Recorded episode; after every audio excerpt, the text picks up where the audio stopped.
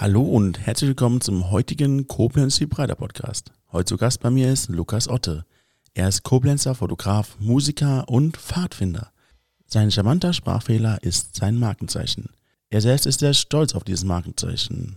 Hallo Lukas. Hi, mein Lieber. Hi, sag mal, wie kann man denn stolz sein auf ein Markenzeichen, das so markant ist? Also auf Sprachfehler, das habe ich noch nie gehört. Wie kam es dazu?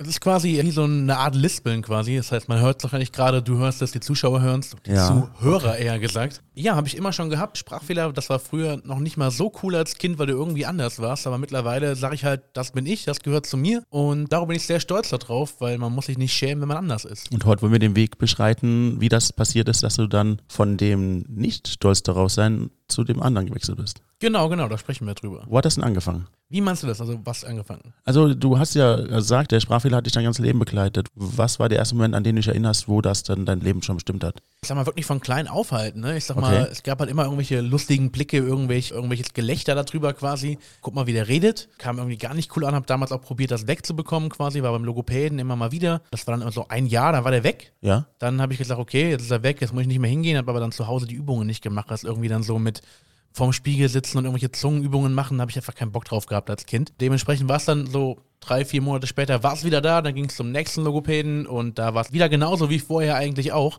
Es war weg, kam dann aber wieder und irgendwann habe ich halt gesagt, nee, ist halt einfach da und warum muss ich das jetzt irgendwie wegtrainieren, wenn es halt einfach da ist.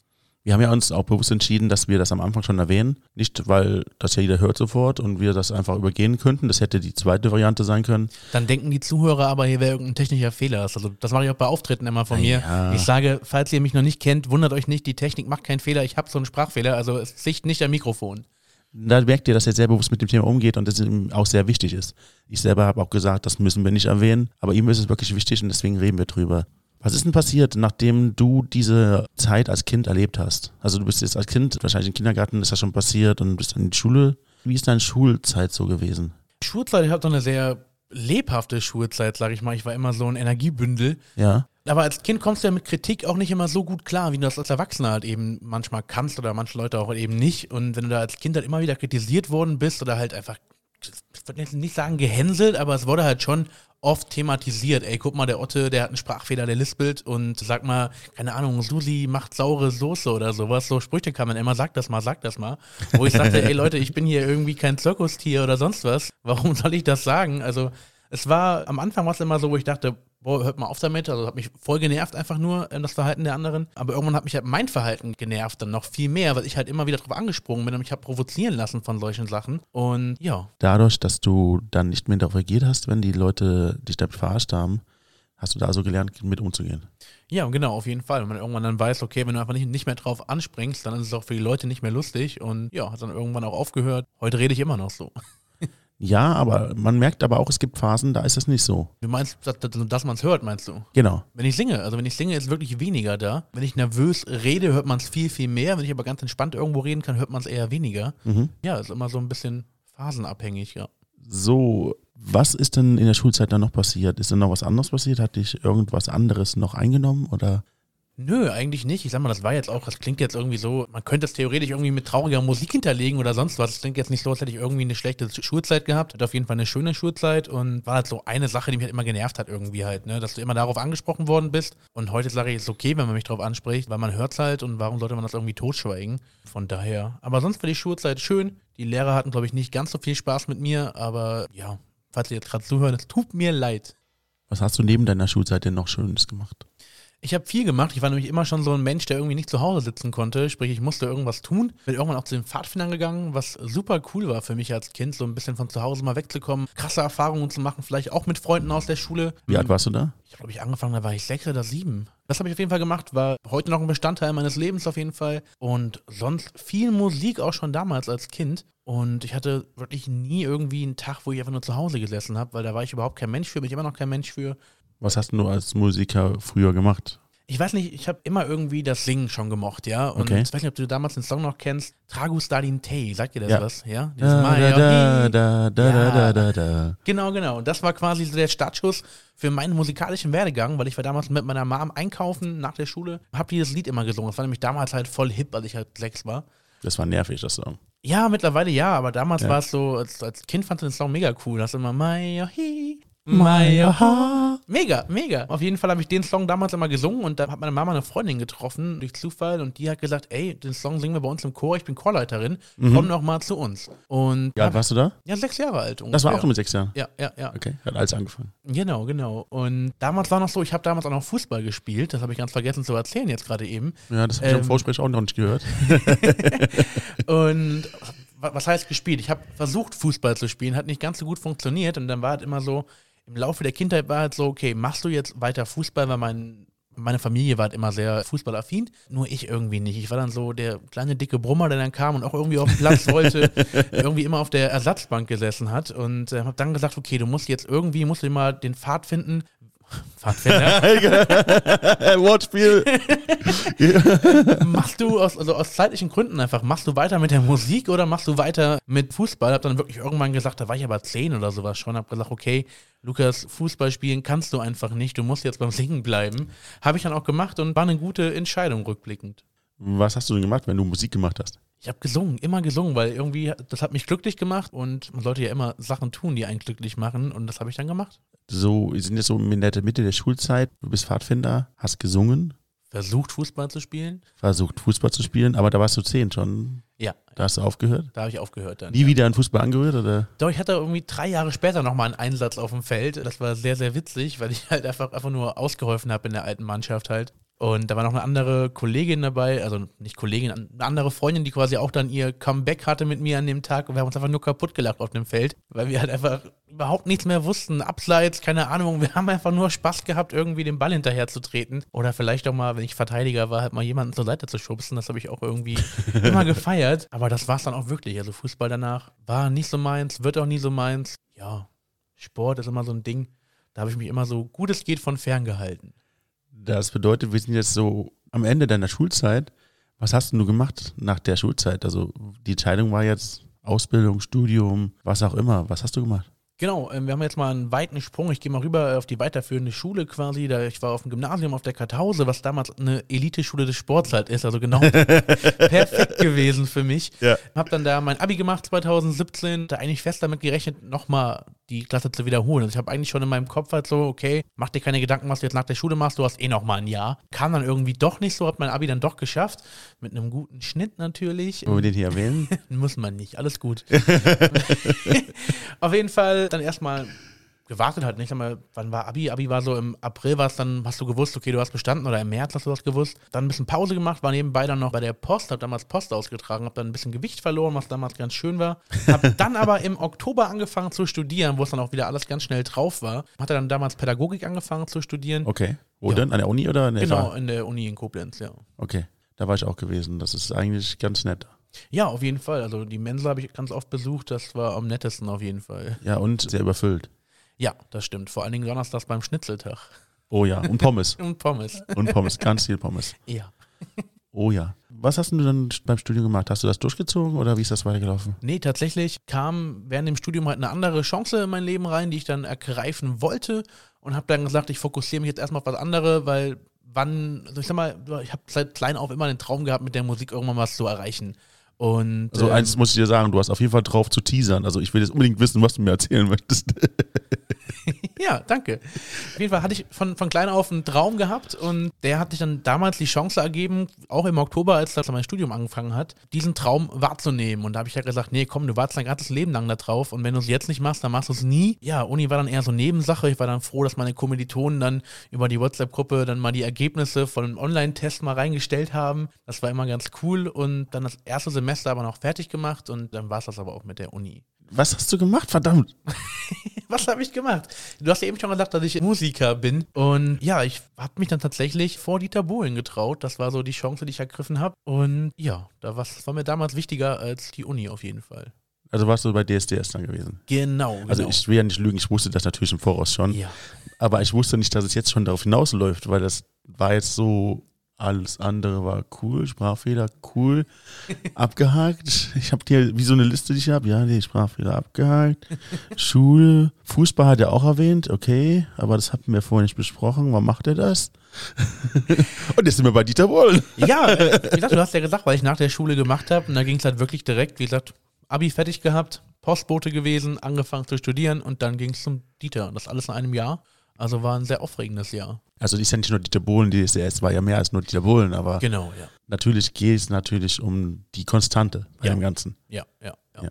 Und er ist ja auch der Kollege eines berühmten Koblenzers gewesen. Genau, genau. Thomas Anders, ja. Ja, das sollte man nicht unter den Tisch fallen lassen. Auf gar keinen Fall, auf gar keinen Fall. Dann lass uns mal in die Welt eintauchen. Wir sind jetzt bei DSDS. Was ist passiert? Du bist da hingekommen und was ist passiert? Ja, ich war damals, glaube ich, war im Oktober so als erste Vorcasting gewesen und ich hatte halt ultra Schiss, weil ich weiß noch einmal hat Bohlen gesagt, da war ein Kandidat vor ein paar Jahren, der gesagt hat, da hat Bohlen hat das Feedback gegeben, Leute mit Sprachfehler können nicht singen. Ja. Damals erstmal so ein Schlag in die Fresse für mich. Dann habe ich aber gesagt, doch, ich gehe da hin und zeige ihm, dass Leute das Wohle können. Und natürlich super Muffelsause gehabt vorher. Dann ging es irgendwann nach Köln in den Tower, wo dann das Casting war. Meine Familie war mit dabei. Und ja, diese Momente, bevor ich überhaupt da reingegangen bin, waren erstmal so ultra zittrig, weil ich einfach nicht wusste, wie kommt es jetzt an? Sagt ihr dir auch, Leute mit Sprachfehler können nicht singen? Oder sagte doch, die Leute können das? Ja, bin dann in den Castingraum rein und durfte mit einem gelben Zettel wieder rausgehen. Das war jetzt mir viel ein bisschen zu schnell. Was dir ist zu da, schnell? Was ist da drin passiert? Ich meine, die Leute, die jetzt den Podcast hören, wahrscheinlich werden die meisten das schon gesehen haben. Aber die, die es nicht gesehen haben, was ist da passiert? Ja, ich bin rein, habe mich erstmal vorgestellt natürlich mit den ganzen langweiligen Fakten, sprich ich bin Lukas, bin so und so viele Jahre alt, komme aus Koblenz, bla bla bla. Ja. War dann irgendwie nicht genug, wollte noch irgendwas Besonderes her. Und ich glaube, damals wollte der Dieter auch schon auf den Sprachfehler hinaus, habe ich damals aber überhaupt nicht gecheckt in dem Moment. Und hat dann irgendwie gesagt, ja, ich, hab, ich studiere, der so, ja, langweilig, erzähl was anderes. Und dann ich so, ja, ich bin Pfadfinder und dann ist so auch quasi diese Pfadfinder-Geschichte von mir auch quasi im Fernsehen breitgetreten worden. Ja. Und ich war dann einfach bei in der gesamten DSDS-Staffel der Pfadfinder-Boy. Hab dann vorgesungen, damals keine Maschine von Tim Bensko, wurde dann irgendwie nach dem ersten Refrain unterbrochen, was dann ja irgendwie immer so erstmal heißt, okay, der will nicht mehr mehr hören. Geh bitte raus. War aber in dem Fall dann doch irgendwie positiv. Mir, ihm hat es halt gereicht und er hat gesagt, ja, hier, passt, siehst ein bisschen kacke aus. Aber, aber, aber, aber daran kann man arbeiten. Denn, ja, ich durfte dann auch von den anderen drei, haben mir alle ein Ja gegeben und bin dann doch glücklich aus diesem Raum auf jeden Fall rausgegangen. Vor dem Casting hast du dich dann auch vorbereitet? Hast du dann, wie man das so im Fernsehen sieht, auch schon vorher noch gesungen, was du davor singen wolltest oder wie ist das gelaufen? Nee, habe ich tatsächlich nicht gemacht. Okay. Die anderen schon. Das ist aber super nervig, finde ich. Wenn du eh in einem Raum sitzt mit ultra vielen Leuten, was ja heute überhaupt nicht mehr vorstellbar ist, dass du in einem Raum sitzt mit vielen Leuten, bist dann aber sowieso halt ultra nervös und dann hast du halt irgendwie 50 singende Leute um dich drumherum, wo die Hälfte von schief singt und die anderen einfach super laut, da hast du keinen Bock drauf. Dann habe ich gesagt, nee, ich konzentriere mich jetzt auf mich. Habe mit meiner Familie noch ganz viel gequatscht, aber ich habe da nicht irgendwie vorher gesungen. Nee, das war mir dann, nö. Ich war einfach zu nervös, um da schon vorher zu singen. Was ist denn danach passiert? Das, der gelbe Zettel bedeutet, dass man dann in Recall darf. Genau, genau, ja. Wo war denn der Recall? Der Recall war damals in Paderborn, der Deutschland Recall. Okay. wo dann quasi die besten 120 Leute dabei waren. Und da habe ich halt echt auch wieder Muffelsausen gehabt, weil da war es dann wirklich so, dass wir abends, bevor überhaupt das erste, die, diese erste Recall-Runde war, haben wir abends alle zusammen in einem Raum gehockt und haben wirklich halt Musik gemacht. Du hast halt wirklich nur gute Stimmen gehört eigentlich. Klar gab es mal einen oder anderen Vogel zwischendrin, aber wirklich, Vogel.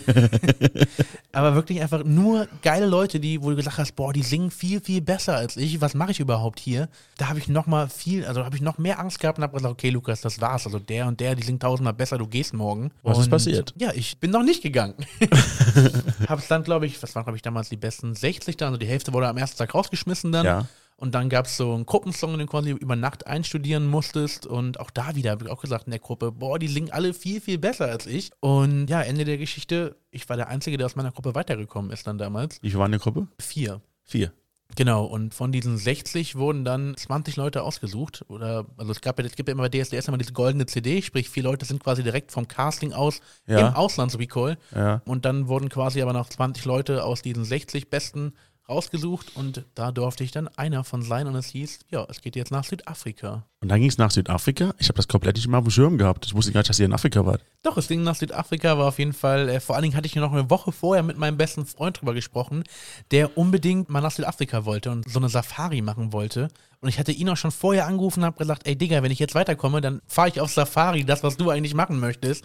Und der einfach nur so laber nicht. Und ja, da hieß es, darf da mitfliegen und war super aufgeregt. Und ja, ich sag mal, das war irgendwie so, glaube ich, so zwei, drei Wochen sind dann zwischen Deutschland Recall und dem Abflug dann dazwischen gewesen. Die Zeit halt zu wissen, okay, du fliegst jetzt wirklich nach Südafrika mit 23 anderen Leuten und mit Dieter Bohlen und Co. war auf jeden Fall sehr, sehr aufregend. So, das heißt, wir haben jetzt drei Wochen später. Was hast du in diesen drei Wochen, was ist da passiert? Also die Leute wissen ja auch in deiner Umgebung, dass du da hinkommst und das ist ja. Nee, eben nicht. Das ist ja das Ding. Es wusste noch keiner, dass ich halt Okay. so weit gekommen bin. Das immer, es wird ja bei DSDS alles ein bisschen vorproduziert. Sprich, im Oktober hast du das Casting, im November hast du den Recall, im Dezember hast du halt den Auslands-Recall und ich durfte noch niemandem was verraten. Also klar, meine Mom wusste das und meine besten Freunde halt so, ne? Aber sonst wusste noch niemand was davon. Sprich, du hattest wirklich immer nur die gleichen Leute, die, du damit vollgelabert hast, gesagt hast, ey, das und das habe ich ganz vergessen zu erzählen, das war so cool. Ja, mich weiß ich schon. ja, Ja, weiß ich schon, haben sie ja gesagt, komm, erzähl nicht die gleichen Geschichten immer, wir wissen das. Ja, war halt wirklich so, aber es war halt wirklich so ein ganz, ganz begrenzter Personenkreis, dem ich das halt eben Kreis. erzählen konnte. Ja. ja, Und da einfach den Mund zu halten, das war schon sehr, sehr schwer für mich. Was ist denn dann passiert? Also bis jetzt nach Afrika. Genau, wir sind nach Südafrika geflogen. Die, also der Hinflug war schon ultra witzig. Ne? Also erstmal waren halt noch ganz andere Passagiere halt mit an Bord, ganz normal. Wir haben jetzt nicht unser eigenes Flugzeug gehabt. Warum? Die, und die waren, glaube ich, eher genervt davon, dass wir halt da waren, weil wir die ganze Zeit alle so ultra nervös gewesen sind. Alle irgendwie dann auch ab und zu mal zwischendurch gesungen haben noch und die Leute wollten aber einfach nur pennen auf dem 10-Stunden-Flug. Ja. Und wir haben da einfach immer nur Krach gemacht und haben wir noch irgendwas auf, im Flieger halt gedreht, ne? wenn irgendwie alle so eine Laola-Welle gemacht haben und so und die Leute einfach nur, boah, könnt ihr einfach mal den Mund halten. Wurde das auch aufgenommen? Die Leute? Nee, die haben Nein, wurde das im Flugzeug auch aufgenommen? Diese Laola-Wellen und so. Ja. ja, das wurde aufgenommen, genau. Wir Okay. haben auch im Flugzeug schon gedreht, was die anderen halt ein bisschen genervt hat. Ansonsten haben wir irgendwann dann die Flugzeugbar entdeckt und Dann war es soweit. dass da alles all-inclusive war. Also auf jeden Fall hatte ich noch nie so einen schönen Flug wie den Hinflug nach Afrika. Kamen an, sind dann mal zwei Stunden dann zum ersten Hotel gefahren, wo dann quasi die Zimmer aufgeteilt worden sind. Hatte ich auch mega Glück gehabt, damals echt nur coole Leute dabei gewesen. Und dann hieß es auch schon, okay, am nächsten Tag ist euer erster Auftritt. Okay. Okay. Das klang aber echt, weil es eine schöne Reise, eigentlich schon Stock besoffen, am ersten Abend ins Zimmer, ins Bett gefallen und dann vorher noch gesagt, ja und morgen, da ist dann euer erster Auftritt. Ja, und da hast du dann doch, und du denkst halt, okay, du bist jetzt gerade erst angekommen und willst halt nicht direkt am ersten Tag wieder nach Hause fliegen. Wie doof Ja, ist das erst denn so? ankommen, Jetlag. Weil dann, nachher bist du halt länger geflogen, als du in Afrika vor Ort halt warst. Ich hätte keinen Bock drauf gehabt. Da war wirklich jede Runde dann, oder in der Runde auch das Gefühl, okay, also das war bei mir immer durch, glaube ich. Ich habe in jeder Runde gedacht, du fliegst jetzt raus. Ja. Weil ich immer dachte, ich bin halt nicht so gut wie alle anderen. Und ja, so bin ich auch dann mit der Einstellung damals dann in die erste Performance gegangen. War damals so eine Dreiergruppe, mit der ich dann, da haben wir irgendwo auf so einem, das war glaube ich, da waren überall so Nilpferde und sowas. Und, Ich ähm, hab's nicht gesehen, ich weiß es nicht. auf jeden Fall waren wir auf so einer riesengroßen Wiese, hatten noch immer so einen Ranger dabei, der uns quasi dann beschützt hat, falls mal irgendwie ein Löwe auftaucht oder so. Ist ein Löwe aufgetaucht? Tatsächlich ja, aber den haben wir halt nicht gesehen. Ich habe die Vermutung, dass gar kein Löwe da war. Ah, okay. Aber es wurde auf jeden Fall gesagt, da ist ein Löwe, alle Mann schnell wieder in die Vans rein und okay. Natürlich hast du in dem Moment erstmal halt Muffesausen, aber im Nachhinein denke ich mir halt, vielleicht haben die jetzt noch einfach nur extra gemacht, um halt ein bisschen Spannung reinzubringen. Aber das weiß ich halt nicht genau, ne? Nee. Ich war im Nachhinein nie, im Nachhinein weiß man nie, wo uns gelingen hat. Ja. Ja.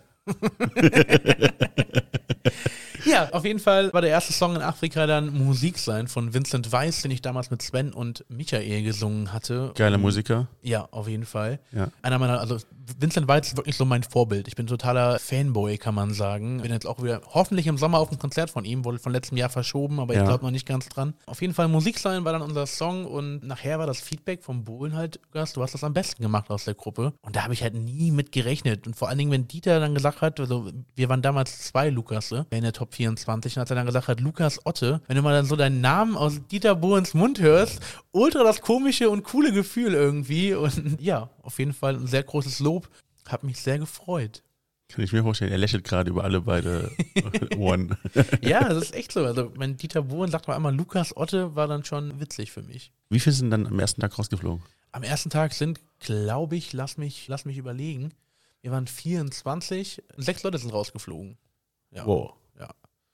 Da sind wir schon 18 übrig. Genau, und da war damals auch noch krass, ich wollte damals, es war wieder so Spannung, ne? Da wird irgendwie hießen, okay, die sechs Personen stellt euch mal dahin, Ja. die 15 Personen stellt euch mal dahin und dann irgendwie Lukas, Isa, Marie, ihr stellt euch mal bitte dahin und dann wurden irgendwie diese 15 Leute wurden weitergelassen und dann auf einmal sagt Dieter so, ja, hier ihr drei, manchmal ist das Leben leider hart und man fragt sich, warum klappt es halt nicht, es tut mir leid.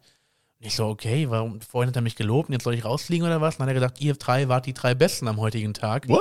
Und das war einfach nochmal so eine krasse Auszeichnung, ne? Und war schon echt, echt nice, muss ich sagen. Also ich habe ja auch schon ein paar Sachen von dir gesehen. Äh, Ich, also ich muss ein bisschen vorgreifen. Als ich dich zum ersten Mal gesehen habe, wusste ich ja nicht, dass du irgendwann mal bei DSDS gewesen bist. Sondern ich dachte, du wärst irgendwie ein Techniker vom Filmteam, das hier vor Ort ist. Und habe mit dir einfach so ein paar Sachen aufgenommen, um zu gucken, wie dann die Technik funktioniert, die wir vor Ort beim Dreh benutzt haben. Genau, ja. Genau, das haben wir uns kennengelernt. Und da ist, ich weiß gar nicht, worauf ich hinaus wollte. Ich auch nicht. Genau, und dann haben wir zusammen die Videos angeguckt, weil du gesagt hast, ja, ich war ja auch bei DSDS gewesen. Und da habe ich auch gesehen, wie du gesungen hast. Und da sehe ich tatsächlich auch Parallelen zu deinem Idol. Das ist Findest jetzt, du, ja? Ja, es ist jetzt nicht so, dass ich sage, okay, du bist Vincent Weiss, du bist nämlich anders, das auf jeden Fall, aber du hast auf jeden Fall stilistisch und richtungstechnisch zumindest mal äh, vom Genre her die gleiche Richtung. Ja, das schon. Ich sag mal, man, man orientiert sich ja auch irgendwo dran. Ne? Ich sag mal, ich Richtig. mache auch viel Popschlager, so privat.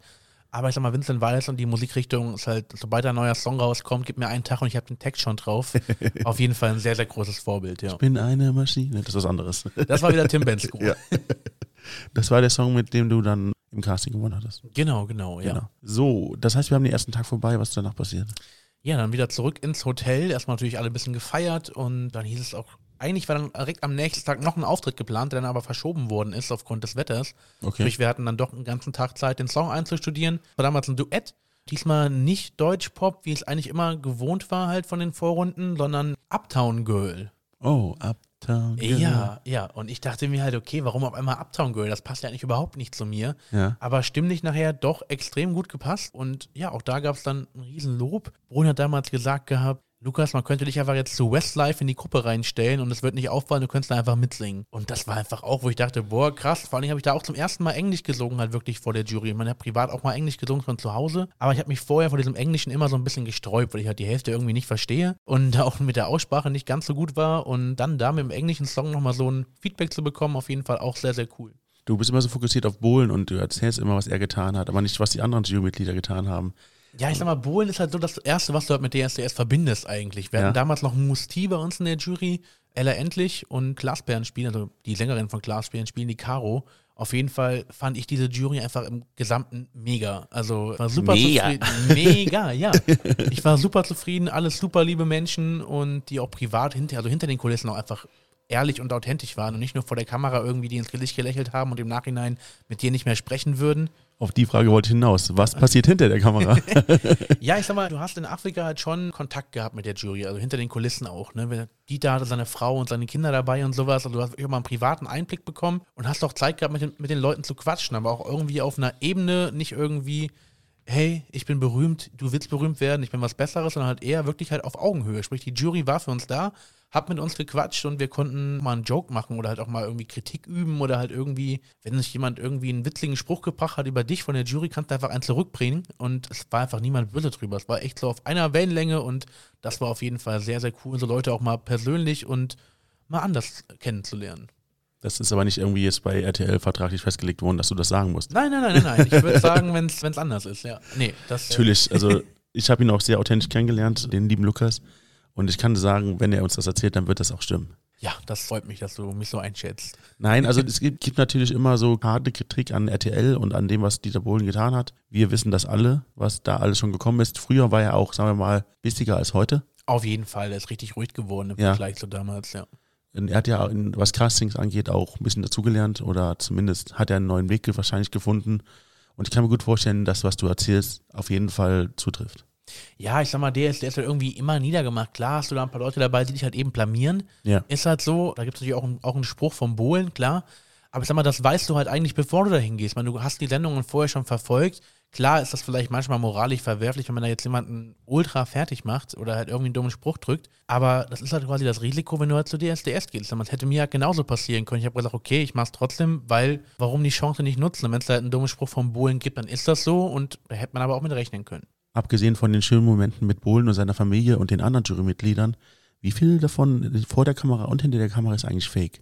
Also ich dachte früher selber immer, okay, das, doch, das, das, kann doch gar nicht so sein, wie es im Fernsehen gezeigt wird. Irgendwie verarschen die uns doch alle. Hab auch gedacht, dass da sehr, sehr, sehr viel Fake dabei ist. Ja. War es tatsächlich aber nicht. Also ich durfte wirklich immer das sagen, was ich wollte vor der Kamera. Klar, man hat gemerkt, gerade jetzt, wo ich auch im Medienbereich arbeite nebenbei, weißt du ja, wie du eine Frage stellst, damit du genau die passende Antwort bekommst. Also das hat man schon gemerkt, dass die Redakteure vor Ort so raffiniert waren, die Fragen so zu stellen, dass du halt das sagst, was sie halt hören möchten von dir. Ja. Aber da kann quasi halt jeder selber entscheiden, gebe ich jetzt die Antwort oder gebe ich die Antwort nicht. Klar freuen die dich darüber, wenn du die Antwort gibst. Aber ich habe halt immer das gesagt, was ich sagen wollte und habe halt auch gemerkt, habe gesagt, Leute, hier, ich weiß genau, dass ihr das und das von mir jetzt hören wollt, den Satz bekommt ihr aber nicht. Stellt mir gerne eine andere Frage. Und dann wurde das auch eben akzeptiert. Klar gibt immer wieder ein paar Anschubser, wo dann gesagt wurde, komm, antworte doch mal da drauf oder sowas, aber ich wurde nie irgendwie gezwungen oder es gab nie ein Skript oder sowas, wo ich jetzt sagen musste, ja, das und das war cool, weil dem, also es war wirklich immer, ich durfte das sagen, was ich wollte. Klar, so Streitszenen im Fernsehen, die man ja immer sieht, die gab es auch wirklich vor Ort, Okay. aber ich wird halt immer im Fernsehen ein bisschen überspitzter dargestellt. Ne? Sprich, du kannst ja auch im Schnitt ganz viel machen. Auf einmal ist dann irgendwie ein eine traurige Musik hintergelegt oder irgendwie so eine, so, eine aufgeregte Musik. Und dann gibt es irgendwie einen Cut und ein Rangezoome, was auf einmal dann ultra dramatisch aussieht, was eigentlich gar nicht so dramatisch war. Ich sag mal, das ist halt wirklich so eine Sache, wenn irgendwie Streit ist oder irgendjemand heult, das wird halt auch mal im Fernsehen viel intensiver dargestellt durch die ganzen Stilmittel, die man halt hinzufügen kann im Endeffekt. Aber auch da war jetzt nicht irgendwie, dass es hieß, ey, streitet euch mal, wir brauchen das, sondern es gab wirklich Streit, der nachher einfach nur intensiver und aufgespitzter dargestellt worden ist. Wurden auch äh, Szenen nicht gezeigt, die du kennst, aber die wichtig gewesen wären, um was anderes zu verstehen? Das nicht unbedingt, es war aber generell, du warst ja eine Woche, waren wir in Afrika gewesen, haben halt wirklich den ganzen Tag gedreht, ja? Ja. Und du wusstest ja selber nicht, was davon zeigen die.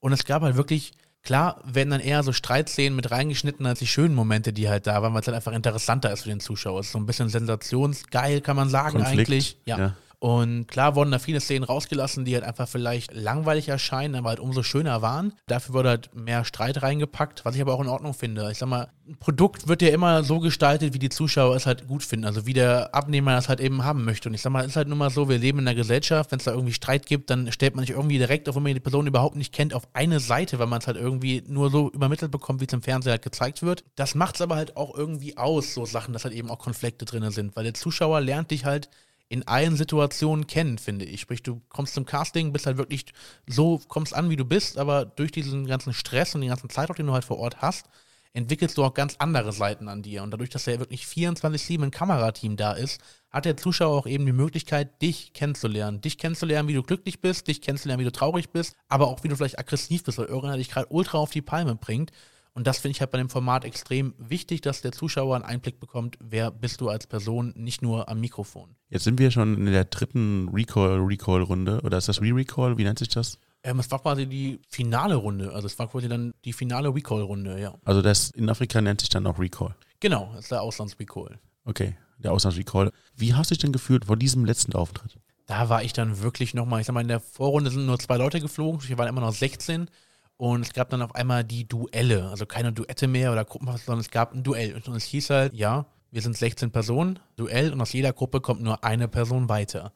Und erstmal der totale Schock halt, ne? Vor allem, wenn du weißt, okay, der, dein, dein Duettpartner oder dein Duellpartner kann halt auch ultra krass singen. Das war dann schon, wo du halt immer Panik bekommen hast, weil du, weil du denkst dir halt, warum sollte genau ich unter den 50 Prozent sein der Leute, die es halt in die, in die nächste Runde schaffen.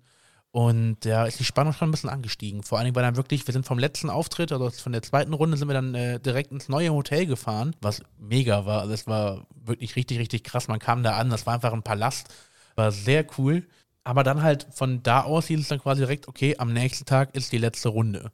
Und du hast halt so eh sau wenig Schlaf gehabt in der Zeit. Dann nochmal Hotelwechsel, neuer Zimmerpartner, dich da erstmal wieder irgendwie einfinden. Das war dann schon hart zu wissen, okay, am nächsten Tag geht's direkt wieder auf die Bühne und da wird halt entschieden, ob du weiterkommst oder nicht. Jetzt nehme ich mal was voraus. Ja. Der letzte Song, den du da gemacht hast, war ja tatsächlich der Song, den du eigentlich auch beim Casting singen wolltest. Dazu kam es aber nie, weil du schon vorher genommen wurdest. Genau, genau. Hatte damals dann im, in der letzten finalen Recall-Runde kam dann am seidenen Faden von Tim Bensko den Song kannte ich. War ganz cool, habe ich damals beim Casting dabei gehabt, habe ich schon gesagt hast, habe ich damals nicht gesungen. Das war dann schon in dem Moment, der hat mich ein bisschen beruhigt, wo ich gesagt habe, okay, das ist ein Song, den kenne ich, das sehr cool, weil über Nacht einen komplett neuen Song einzustudieren, ist nicht mal gerade so einfach. Das wäre ein Druck gewesen, auf jeden Fall. Ja, noch mehr Druck als ich schon, ne? Und aber trotzdem denkst du dir halt, okay, das Casting wurde ja aufgezeichnet im, im Oktober. Und dadurch sind ja auch wieder zwei Monate vergangen. Und du hast den Song halt damals einstudiert für ein Casting und denkst dir aber im Nachhinein wieder, boah, eigentlich könnte man wieder was optimieren an deiner Performance. Mhm. Und dann machst du dir einen Druck, weil du dich eigentlich nochmal steigern möchtest zu dem, wie du es damals hättest vorgetragen, weil du ja irgendwie auch eine Entwicklung zeigen möchtest. Ja, das war schon irgendwie was für mich ein Segen, dass ich wusste, okay, ich kann den Song, aber irgendwie auch ein Fluch, weil die Redakteure ja auch wussten, eigentlich müsste der den Song kennen. Sprich, der muss den jetzt eigentlich ultra geil raushauen. Glaubst du, wenn du diesen Anspruch nicht angehoben hättest, wäre der Song anders gelaufen? Ja, auf, also was heißt anders gelaufen? Du hast ja eh erstmal dadurch, du willst ja irgendwie deinen Duellpartner toppen. Sprich, Ja. da wird irgendwie nochmal eine Adlib reingebaut, damit du halt irgendwie nochmal besonders hervorstichst. Und klar, da wurde halt ein bisschen mehr gemacht, als du es vielleicht beim Casting gemacht hättest. Wie ist denn dann dieses letzte Duell ausgegangen? Ja, tatsächlich sind wir doch beide weitergekommen. Die Jury hat dann irgendwie kurzerhand gesagt, okay, wir machen doch keine Top 8, sondern eine Top 10 und sind dann beide weitergekommen in die nächste Runde. Und ja, und dann das Gefühl zu wissen, okay, du stehst ein paar Monate später live vor einem Millionenpublikum, war dann doch schon mal noch mal krasser. Und auch da erstmal direkt die Familie angerufen. Wir hatten dann am Tag nach der Entscheidung unsere Handys endlich wiederbekommen. Die wurden uns vorher abgeholt. Ah, okay. Und dann endlich mal jemanden anrufen zu dürfen und zu sagen, ey, Mama, wir müssen Fan-T-Shirts bestellen für mich. Wir sitzen bald in Köln im Studio. Ja, also da war die Freude schon riesengroß, ne? Ich habe eine offensichtliche Frage an dieser Stelle. In den Staffeln davor gab es doch immer zehn Leute. Wieso ging man nicht auch bei euch davon aus, dass die da in Anführungsstrichen euch einen vom Pferd erzählen? Ich glaube, es gab nicht wirklich immer zehn. Ich glaube, es gab auch mal irgendwie mehrere, die dann irgendwie nochmal in der Vor-Live-Show nochmal ausgefiltert worden sind. Aber ich sag mal, wenn du halt, es war quasi diese Duell, das, das war halt quasi eine Änderung, die DSDS machen wollte. Und da hieß es halt, okay, es kommt nur noch die Hälfte weiter und da gehst du halt von aus, weil warum sollten die halt anlügen im Vorfeld, ne? Aber vielleicht doch einfach nur nochmal, um den, um den Druck ein bisschen zu erhöhen, natürlich, ne? Das Wort, darauf wollte ich hinaus. Ja. Ja, richtig. Das, diese Frage hat auf meiner Seele gebrannt. ja, d- nee, wie, das hat man das so? Kann man sagen, ja. So, wir sind zurück in Deutschland. Was Ja. ist passiert? Ja, erstmal, wie gesagt, nach dieser Aufzeichnung, also, du wusstest ja quasi im Dezember, okay, du stehst im April auf den Live-Shows. Es waren noch mal vier Monate dazwischen, zwischen der, also zwischen der Bekanntgabe, okay, du bist in den Live-Shows und bis dann wirklich die Live-Shows irgendwann waren, wo ich dann einfach ganz normal weiter zur Uni gegangen bin, erstmal so mein ganz normales Leben weitergeführt habe quasi und immer noch den Mund gehalten habe. Und als dann im Januar angefangen hat mit den Ausstrahlungen von DSDS, das war natürlich, jeder hat gefragt, und wie weit bist du gekommen? Und die, die Leute aus der Uni, hey, du warst doch im Dezember eine Woche weg, wo warst du denn da? Wo du dann quasi so ein kleines, wo du irgendwie schon lügen musstest halt wirklich, um den Leuten halt nicht zu sagen, okay, ja, ich hab's soweit geschafft. Auf jeden Fall dann Sprung in den April rein, in die Live-Shows, haben dann in Köln gewohnt, alle zusammen. Auch mal super komisch, irgendwie mit zehn fremden Leuten oder mit neun fremden Leuten. Dann irgendwie zusammen zu wohnen auf engstem Raum, alle andere Charaktere, da gab es natürlich auch oft Soft, aber auch hinter der Kamera, also Behind the scenes. auf jeden Fall aber dann zu wissen, okay, freitagsabends, du stehst am nächsten Morgen live auf einer Bühne und weißt, da kann jetzt nichts mehr geschnitten werden, da kann nichts wiederholt werden. Das war schon wirklich schlaflose Nächte in Köln gehabt, ne, weil ich einfach super nervös war und Angst hatte, dass ich da irgendwie was versemmel und dann einfach ein Millionenpublikum das live mitbekommt. Bevor wir das Thema weiter behandeln, möchte ich nochmal zurückspringen zu dem Casting, was Bohlen damals gesagt hat. Ja. Bohlen sagte ja, geile Typ, geile Key, dass du auch stotterst und dadurch einen markanten Ton, eigenen Ton bekommst, der unverkennbar ist. Das können wir nicht abstreiten. Ja. Aber er hat auch gesagt, dass du was an deinem Aussehen machen musst. Genau, genau. Ich bin auf jeden Fall meiner Kappe treu geblieben. Das ist irgendwann auch so ein Markenzeichen geworden von mir. Ja. Und irgendwann war ich dann so der College-Boy. Hab dann immer so coole College-Jacken bekommen. War ein Vorschlag damals von DL halt. Ne? Die haben halt quasi mir mehrere Outfits halt äh, zur Verfügung gestellt. Haben gesagt, hier, was gefällt dir am besten? Ich habe mir dann in der ersten Live-Show dann die College-Jacke ausgesucht. Was waren die anderen Outfits? so ganz normale andere T-Shirts oder sowas. Aber ich fand die halt damals echt cool. Und auf einmal hieß es dann, ja, komm, ist jetzt einmal angehabt, kannst du auch eigentlich immer tragen. Fand ich auch ganz cool. Wie gesagt, da wurden extra auch irgendwelche Jacken für mich umgenäht, wo dann LO drauf stand. Für Lukas Otte, falls du jetzt das noch nicht so aber hast du gerafft, ne? ich sag's einfach nochmal zur Sicherheit. Also ich möchte erwähnen, ich habe es gerafft. Sehr gut, sehr Ja. gut. ja, auf jeden Fall war ich sehr zufrieden mit meinem Outfit eigentlich. Ja. Und Kappe habe ich ja meistens immer noch auf. Also auf die Bühne gehe ich eigentlich nie ohne Kappe. Ja, Kappe habe ich immer noch auf heutzutage und trage ich sehr, sehr gerne. Ist irgendwie auch so ein Teil von mir geworden. Und ich glaube, ohne Kappe erkennen mich die meisten noch gar nicht mehr. Ja, also jetzt heute bist du ohne Kappe gekommen, aber als Markenzeichen für dein, ist das ein Corporate Design? Kann man so sagen quasi, eigentlich schon, ja. Ja, Key, Ja, ja. Key Ability. also das ist, passt zu dir als Sänger. Das ist Ja. dein Markenzeichen. Ja. Und dieser spezielle Ton, den du verkörperst. Genau, würde ich schon sagen, ja. Jetzt sind wir bei den Live-Shows. Ja. Was ist passiert? Ja, natürlich erstmal, du warst, wir sind eine Woche vor den Live-Shows, quasi ja schon nach Köln gezogen. Ich hatte vorher immer so ein Public Viewing gemacht in der Kneipe bei mir auf der Kartause damals, wo ich gewohnt habe. Haben wir immer dann alle zusammen geschaut und dann, weil ich aber schon den Samstag, wo quasi die Recall-Entscheidung kam, war ich quasi schon in Köln und habe dann da kein Public Viewing gemacht. Und alle haben halt gedacht, okay, der macht das heute nicht, weil er rausfliegt. und ich war aber halt schon bei den Proben in Köln. Das war halt auch krass. Dann wirklich jeden Tag im Studio gewesen. Wir hatten unser Vocal Coaching, hatten, wie gesagt, Outfit-Proben, hatten Choreografenproben und und dann zum ersten Mal auf dieser Bühne zu stehen und die nur aus dem Fernsehen kennst, war schon mega. Also wirklich, wirklich, wirklich. Obwohl ich sagen muss, dass das Studio in echt kleiner ist, wie es im Fernsehen aussieht. Echt? Das sieht im Fernsehen immer so riesig aus, aber so groß ist es dann doch wieder nicht. Also schon cool, aber nicht so groß, wie ich dachte. Jetzt bist du auf dieser Bühne und wir wissen ja, dass es nicht bei der einen Show geblieben ist. Was ist passiert? Ja, der erste Song war damals Okay von James Blunt. Fand ich ganz cool, war ein richtig geiler Song. Hab's dann geschafft, war glaube ich damals vom Voting her auf Platz 3 und durfte dann halt ins, in die nächste Show einziehen, in die zweite Live-Show wo ich auch nicht mitgerechnet hatte. Ich dachte, komm, Jury hat dich weitergelassen, warum auch immer. Aber ich glaube, Deutschland findet dich irgendwie scheiße, bestimmt. Und war dann aber doch nicht so. Die Leute haben angerufen, ging weiter in die nächste Runde. Ich durfte dann sonntags immer nach Hause fahren. Das war quasi unser, unser Off-Day. War auch cool, dann wieder in der Heimat zu sein, natürlich. Wurde aber auch erkannt. Ich war dann irgendwie mit Freunden irgendwie einen Kaffee trinken in der Stadt und habe eigentlich mehr gestanden, um Fotos zu machen, als Kaffee zu trinken. Lukas! es war aber cool, vor allem halt in der Heimat so ein Feedback zu bekommen, ja. dass es einfach angenommen wird und nicht gesagt wird, ey, guck mal, der Depp von DSDS, sondern hey, das ist Lukas, der traut sich was, kommt aus Koblenz und macht was. War schon ein bestätigendes Gefühl auf jeden Fall.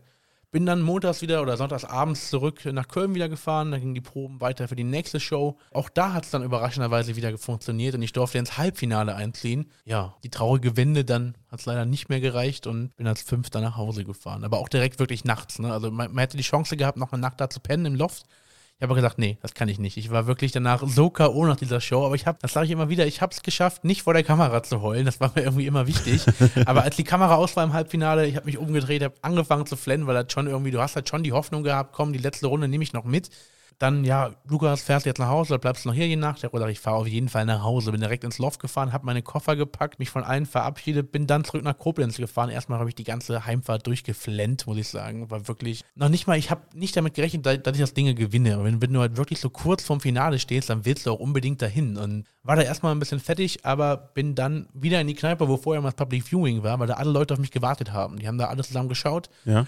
Auch der Fanblock, die sind alle nochmal, es war irgendwie, glaube ich, zwei Uhr nachts, als wir dann angekommen sind in Koblenz wieder. Wir haben einfach bis morgens noch dann da Party gemacht, quasi, wo wir eigentlich gar nicht mal so zum Party macht, aber ich war nicht, nicht in der Stimmung dafür eigentlich. Aber dann mit den richtigen Freunden und der Familie dabei war auf jeden Fall dann doch ein sehr, sehr schöner Abend. Mir ist eins aufgefallen, du hast gesagt, du wurdest nur Fünfter. Warum nur Fünfter? Ich meine, wir reden hier von DSDS, wir reden von den besten Sängern Deutschlands für dieses Casting.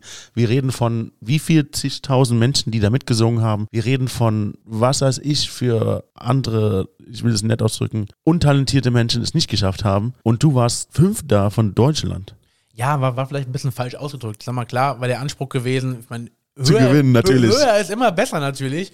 Aber auf jeden Fall bin ich da stolz drauf, obwohl man natürlich dann doch gewünscht hätte, dass man halt vielleicht Vierter, Dritter, Zweiter oder vielleicht sogar Erster wird. Aber ja, ich wurde Fünfter und bin auch jetzt im Nachhinein voll zufrieden damit, weil ich mich halt auch immer so gezeigt habe, wie ich es wollte. Und ja, kann sagen, ich bin da hingegangen, habe gesungen und hab, hab's damit geschafft. Und machst heute auch noch Musik?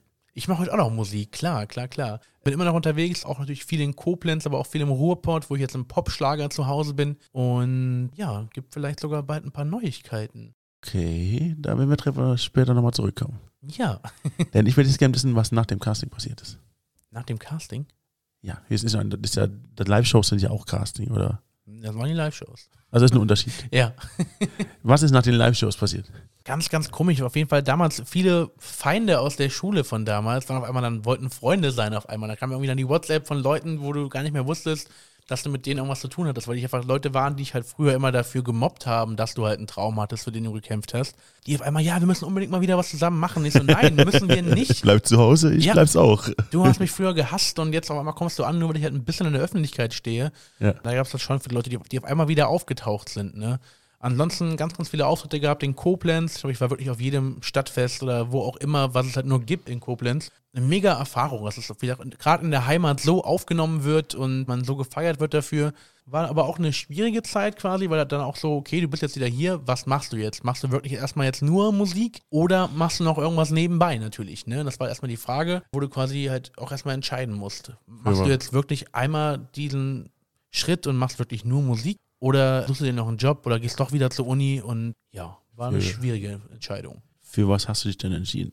Hab mich dann echt entschieden, nur für die Musik erstmal. Hab wirklich ein Jahr lang nur Musik gemacht, was natürlich erstmal auch so ein bisschen, ich muss sagen, dieses Jahr Musik machen war geil, weil du bist am Wochenende, hast du, hast, hattest du deine drei, vier, fünf Auftritte, sprich du wusstest, Freitag geht's dahin, Samstag dahin, Sonntag dahin, war cool. Aber den Rest der Woche habe ich einfach nur daheim gehockt. Und das war, glaube ich, immer so, meine Mom war damals arbeiten und kam halt immer von der Arbeit zurück und ich lag halt noch im Bett. Oh. Und äh, kam halt nicht unbedingt cool an. Aber ich wusste halt, okay, ich muss jetzt die Woche nicht arbeiten gehen oder ich kann einfach jetzt mal ein bisschen entspannen. Am Wochenende gehe ich halt arbeiten quasi, ne, mit meinen Auftritten. Und habe mich aber auch so ein bisschen hängen lassen, muss ich sagen. Sprich, eigentlich, wo ja quasi dann so die Blütezeit meiner Karriere quasi war, meiner Karriere, ich finde das heute immer so komisch an. naja, du hast ja schon also mehr erreicht als manch anderer. Ja, das schon, aber ich sag mal, kann quasi theoretisch kann das jeder schaffen, wenn man halt daran glaubt irgendwie. Und jeder ist ja, ich sag mal, nicht jeder hat ja den Wunsch, irgendwie auf der Bühne zu stehen. Von daher gibt es ja Karrieren, in ganz, ganz vielen äh, anderen Bereichen, die halt auch genauso viel wert sind und halt vielleicht sogar krasser sind als mein Werdegang. Auf jeden Fall war damals so die Zeit, wo ich eigentlich hätte halt am glücklichsten sein sollen, weil ich ja wirklich jedes Wochenende ein volles Programm hatte, war aber auch so unter der Woche halt so, boah, wieder alles so langweilig und jetzt bist du jetzt wieder erst wach geworden. Das war halt so ein monotoner Alltag. Sprich, du hattest am Abend deine Jungs da, die irgendwie auf Papierchen da waren und auf eine Pfeife und wusstest, okay, am nächsten Abend kommen die halt wieder, ist aber immer das Gleiche. Dann irgendwie bis um 3 Uhr ins Bett, bis um 15 Uhr erst wieder aufgestanden und es war halt schon so, ja, ich habe mich gehen lassen auch ein bisschen halt da, ne? Und hatte auch keinen Bock mehr auf nichts. Ich habe gesagt, nö, unter der Woche, ich chill einfach daheim und am Wochenende halt wieder raus, ne? Aber unter der Woche war ich halt echt super, super faul und irgendwann hat meine Mom gesagt, ey, Junge, reicht jetzt mal. Hab mir dann, dann doch irgendwann nach, nach einem Jahr gesagt, okay, hast recht, geh mal lieber wieder arbeiten und hab's dann auch gemacht und mach jetzt beides halt, ne? Ich sag mal, unter der Woche arbeiten und am Wochenende dann auf den Bühnen, wenn jetzt gerade kein Corona wäre. Sagst du uns auch, was du arbeitest? Ja, ich arbeite als Redakteur bei einem regionalen Medienunternehmen. Okay. Genau, und ja, bin da sehr zufrieden und macht auf jeden Fall Spaß, auch mal hinter der Kamera zu arbeiten und nicht nur vor der Kamera.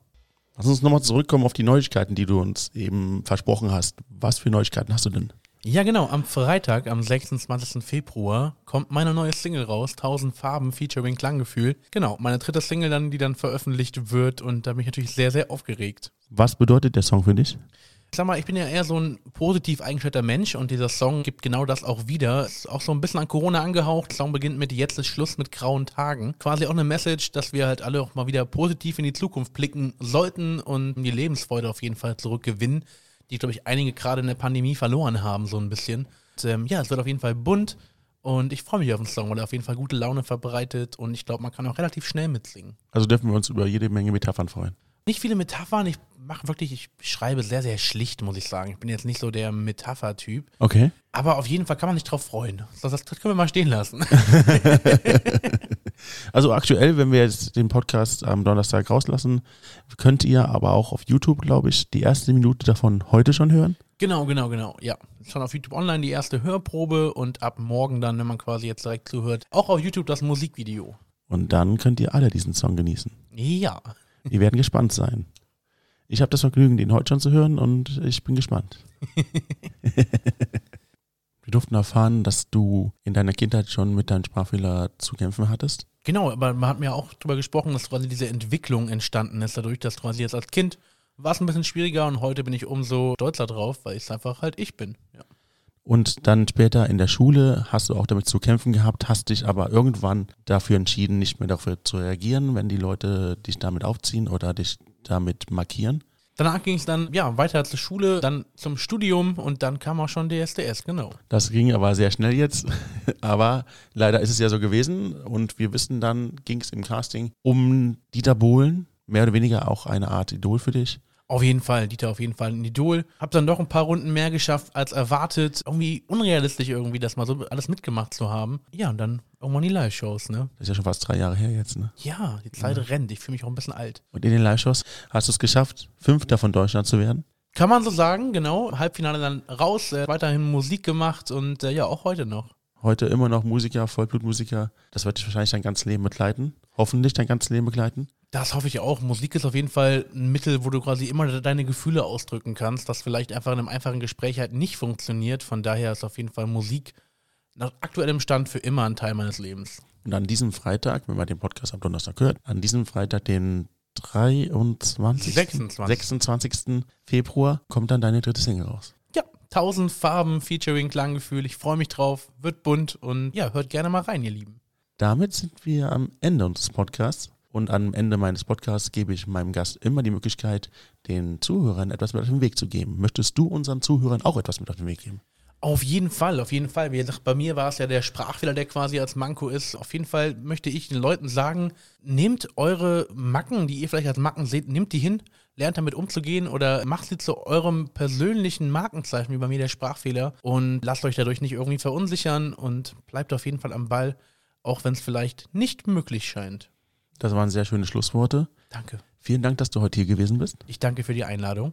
Ich hoffe, das war nicht das letzte Mal, dass du bei uns warst. Ich hoffe auch nicht. Ich komme sehr, sehr gerne wieder. Und hört euch alle die Single an. Danke für die Werbung. Mache ich ja sonst nicht, aber kann man ja mal die Situation nutzen, wenn das so passt. Voll lieb von dir, muss man ja mal sagen. Oh, so bin ich. Einen schönen Tag noch. Dir auch.